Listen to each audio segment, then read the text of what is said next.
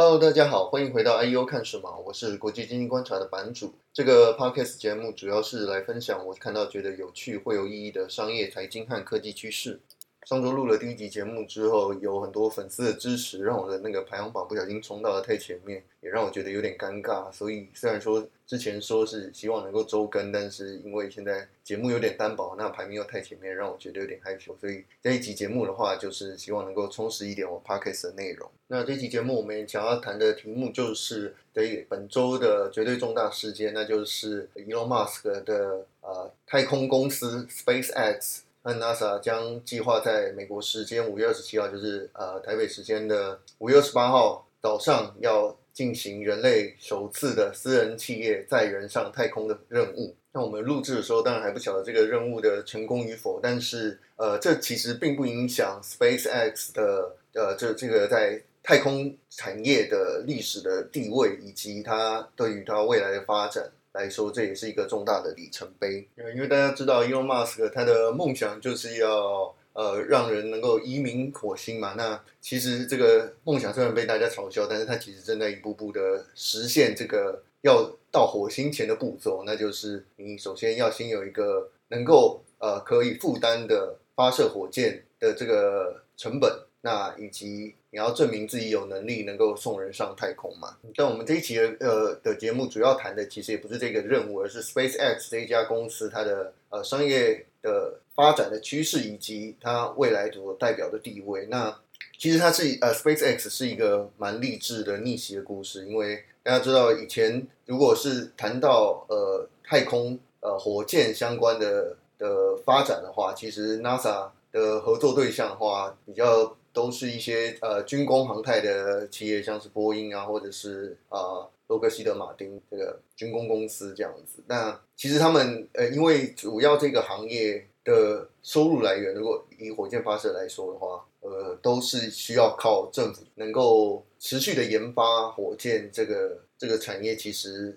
非常的小众啦，基本上都是要跟呃政府合作这样。那 NASA 当然就是呃航太企业最呃最重要的客户这样。那 NASA 过去长久的合作商当然就是波音。那现在引入了 SpaceX 的竞争之后，就发现其实啊 SpaceX 它的核心的竞争力其实就是呃非常的快速，以及它能够。要显著的降低成本。美国的报告有指出说，SpaceX 的载人的那个 Crew Dragon 这一这一艘船的报价，每个座位其实五百啊五千五百万美金。那波音的话是每个人要九千万美金，其实比 SpaceX 贵了六十 percent 以上。那过去也因为就是这个载人上太空的这个成本实在是太高了，如果要制造火箭的话，所以其实呃 NASA 之前都是跟呃俄国去买那个座位来上国际太空站。自二零一一年以来，就美国就没有自己发射火箭载人上太空过。那呃，俄国其实它也因为独占了这个发射的能力，所以它的票价的话是每个座位从两千多万已经涨到了八千多万，但是还是比啊、呃、波音的便宜。所以呃，SpaceX 的出现其实是能够让显著的降低呃载人上太空的成本。但很多人可能会想说，诶，载人上太空，或者是甚至上火星，实在是跟你自己也没什么关系，而且这听起来就是很像一些吹牛的 IT 了，自己在地球上都过得不好了，还要上火星。那但其实，呃，SpaceX 它对人类或者说对我们实际的生活来影响的话，其实它有另外一个很重要的计划，那就是一个叫做 Starlink 星链计划。那星链计划一开始听起来其实也蛮像一个吹牛的计划，就是呃，Starlink 希望能够在近地的轨道上，就是大概距离地面五百公里的地方，投放超过四万颗卫星。呃，四万颗是什么概念？就是现在在绕绕行地球轨道的卫星大概是两千多颗，所以四万颗的话是一个非常庞大的数字。那这个近地轨道的卫星呢，就是为了能够提供呃全球各个地方能够直接呃能够享用高速网络的服务，这样。这也代表这个 SpaceX 这家公司会从呃火箭发射的这个。航太领域，然后会跨足到通讯相关的领域。那给大家一个一点点概念，就是说，呃，以火箭发射的这个市场来讲的话，二零一七年商业卫星的发射市场大概是五十亿美元，然后预计到二零二四年的话会增长到七十亿。那其实二零一八年的时候，SpaceX 的呃火箭发射的收入就已经在二十亿美元，所以其实拓展的空间没有那么大。但是如果你算上 Starlink，它未来的通讯呃相关的收入的话，其实呃已经有机构预估说，在二零二五年的时候，它的营收有可能可以到达一百零四亿美金。那其实这已经是比整个呃商业卫星发射的市场都还要来得大。这个低轨道卫星通讯常常会拿来跟这个五 G 做对比，但其实呃，它它它其实不太能够取代五 G 啊，比比较像是一个补充的概念，因为呃，毕竟很多偏远的地方啊，或者是你在空中啊，你在海上啊，其实呃，你要接入网络的话会很不方便。但是如果未来的这个有大量的通讯呃低低轨道的卫星，能够让你呃更容易接到网络，那还有另外一个主要的优点就是说，它的它比光纤其实是能够更快，因为它基本上就是呃真空的传输嘛。那再就是它能够降低这个延迟。那降低这个延迟其实是一个呃商机很大的通讯的进步，因为很多像是一些高频交易的话，他们都是以毫秒作为计算的。那这个如果你能够呃大量降低这个延迟的话，那其实是会有很多人愿意为这个呃网络服务买单的，呃，因为这个通讯卫星、近地轨道通讯卫星这个产业，其实呃很多人看好，所以有蛮多新兴的公司都也加入了这个战局。但呃，因为这个疫情的关系啊，其实呃对 SpaceX 其实是非常有利的，因为很多新兴的这些小公司，它基本上在呃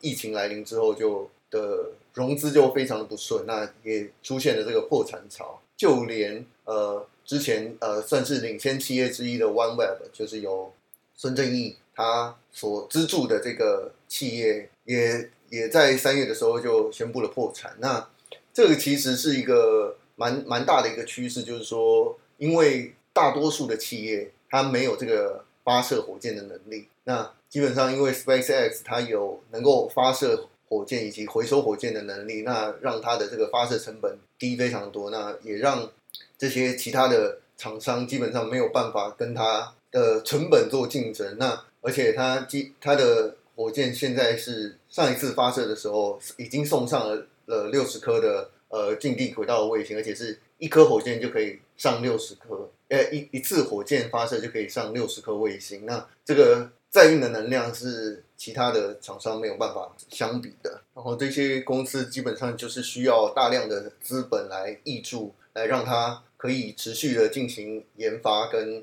呃发射卫星这样子。那这个疫情来袭的时候，很多厂商都开始呃很多投资机构都开始收手了。那呃缺乏资金的资助的话，再加上呃很多公司其实是非常小型的公司，所以。他们其实也没有办法申请这个补助，然后所以在这个疫情之下，就是宣布破产这样。那这其实清理了一一大部分的市场，那也让 SpaceX 的地位更加稳固。而且 SpaceX 因为它呃持续的跟 NASA 这样的的机构合作，那其实一直有合约，然后它也成功的 deliver 之后，它的收入基本上就是会一直集中在这个成能够呃具有成本有效性以及。可靠性的公司身上，让它可以继续占据的很好的位置。呃，说实话，其实现在 SpaceX 在这个航太商业航太的领域的话，已经是没有什么对手了。呃，可能有比较出奇的对手的话，就是像是呃 Blue Origin 这个呃 Amazon 的 Bezos 所支持的公司，那他们其实也在非常早期的状态上面，其实也离呃能够跟 SpaceX 竞争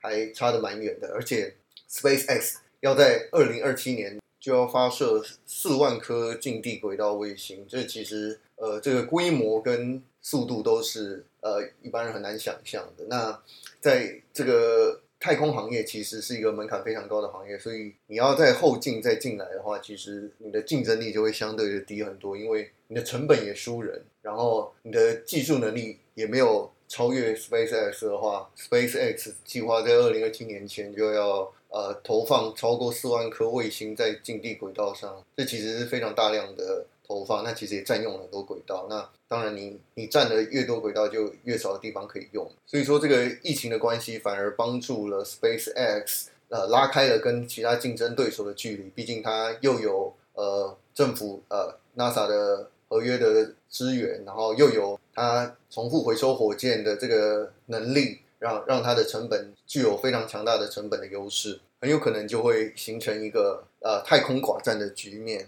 那对于在商业领域来讲的话，有可能就是它就是唯一的霸主，只只有其他以国家支持的这种呃卫星或者是火箭公司才有办法跟呃 SpaceX 竞争这样。呃，当然也有很多人批评说，这其实会制造大量的太空垃圾，以及呃，现在其实已经有蛮多这些天文观测的人有指出说，呃，大量的这个低轨道卫星其实它的反光会让天文观测更加困难啊。马斯克也有说，他会在未来的卫星发射的话，会改善这个反光的问题。其实已经有消息传出来说，SpaceX 其实它。可能会分拆 Starlink 这个 project，那让它成为一个独立的公司来上市，但这些目前都还没有时间表，所以我们可以拭目以待。不过我们可以很确定的就是，SpaceX 的竞争优势是呃毋庸置疑的，然后也是一在一个。未来非常潜力非常巨大的产业之中，所以呃，